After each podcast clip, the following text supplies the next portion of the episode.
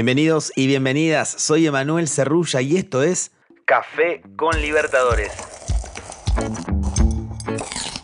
Un show diario para que empieces el día con la mejor información sobre la Conmebol Libertadores, la Conmebol Sudamericana y también las novedades del fútbol y de las ligas de nuestro continente.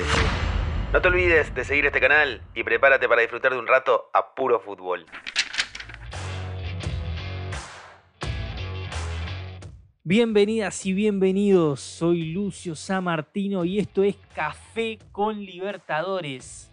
Un show diario para que empieces el día con la mejor información sobre la Conmebol Libertadores y todas las novedades del fútbol y las ligas de nuestro continente.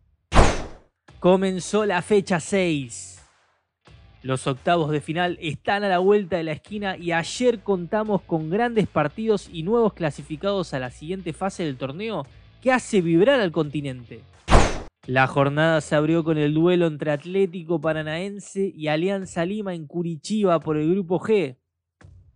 El Furazao, que ya estaba previamente clasificado, goleó al elenco peruano por 3 a 0 con goles de Víctor Bueno y un doblete de Víctor Roque. Con este triunfo, Atlético Paranaense alcanza las cuatro victorias al hilo como local en la Comebol Libertadores igualando sus dos rachas más largas ganando partidos en el torneo. Cuatro victorias entre abril y junio de 2022 y cuatro victorias entre marzo y mayo del 2000. Nos mudamos a Paraguay, donde Libertad y Atlético Mineiro empataron 1 a 1.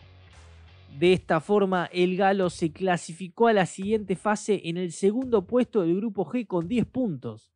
¡Felicitaciones! También en Paraguay, Olimpia coronó su paso en esta fase de grupos con un contundente 4 a 1 frente a Melgar. De esta forma, el conjunto paraguayo, que ya se había clasificado en la fecha anterior, se coronó como puntero del grupo H con 14 puntos. ¡Tremendo! Olimpia lleva 9 partidos sin derrota jugando como local en la Conmebol Libertadores, con 7 victorias y 2 empates. En esta racha solo concedió goles en dos juegos, ante Atlético Nacional y ayer a la noche ante Belgar. También por el grupo H, Atlético Nacional no pudo frente a Patronato y cayó por 1 a 0 de local. Igualmente, el elenco colombiano ya se había clasificado a la siguiente fase en la fecha 5. De esta forma y con esta victoria, Patronato quedó directamente clasificado para jugar el repechaje a la siguiente instancia en la Conmebol Sudamericana. En el día de ayer, el grupo D se robó todas las miradas ya que los cuatro equipos contaban con grandes chances para la clasificación.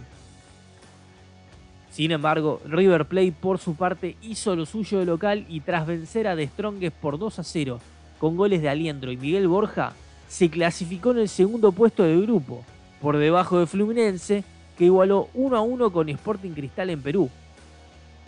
De esta forma, el Flu pasó como líder del grupo por diferencia de gol, también con 10 puntos. Esto fue Café con Libertadores. Los invitamos a mantenerse pendientes de nuestro podcast oficial y seguir el canal para no perderse de los episodios con el mejor contenido exclusivo y original. Lucio Samartino los saluda. Muchas gracias. Chao. Esto fue Café con Libertadores los invitamos a mantenerse pendientes de nuestro podcast oficial y seguir al canal en Spotify para no perderse los episodios con el mejor contenido exclusivo y original.